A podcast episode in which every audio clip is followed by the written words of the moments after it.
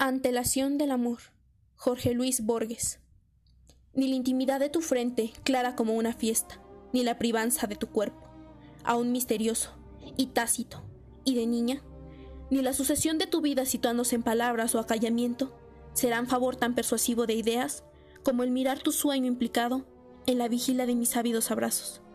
Virgen, milagrosamente otra vez por la quietud absolutoria del sueño, quieta y resplandeciente como una dicha en la selección del recuerdo, me darás esa orilla de tu vida que tú misma no tienes. Arrojado a la quietud, divisaré esa playa última de tu ser, y te veré, por vez primera, quizás como diosa de verte, desbaratada a la fricción del tiempo, sin el amor, sin mí.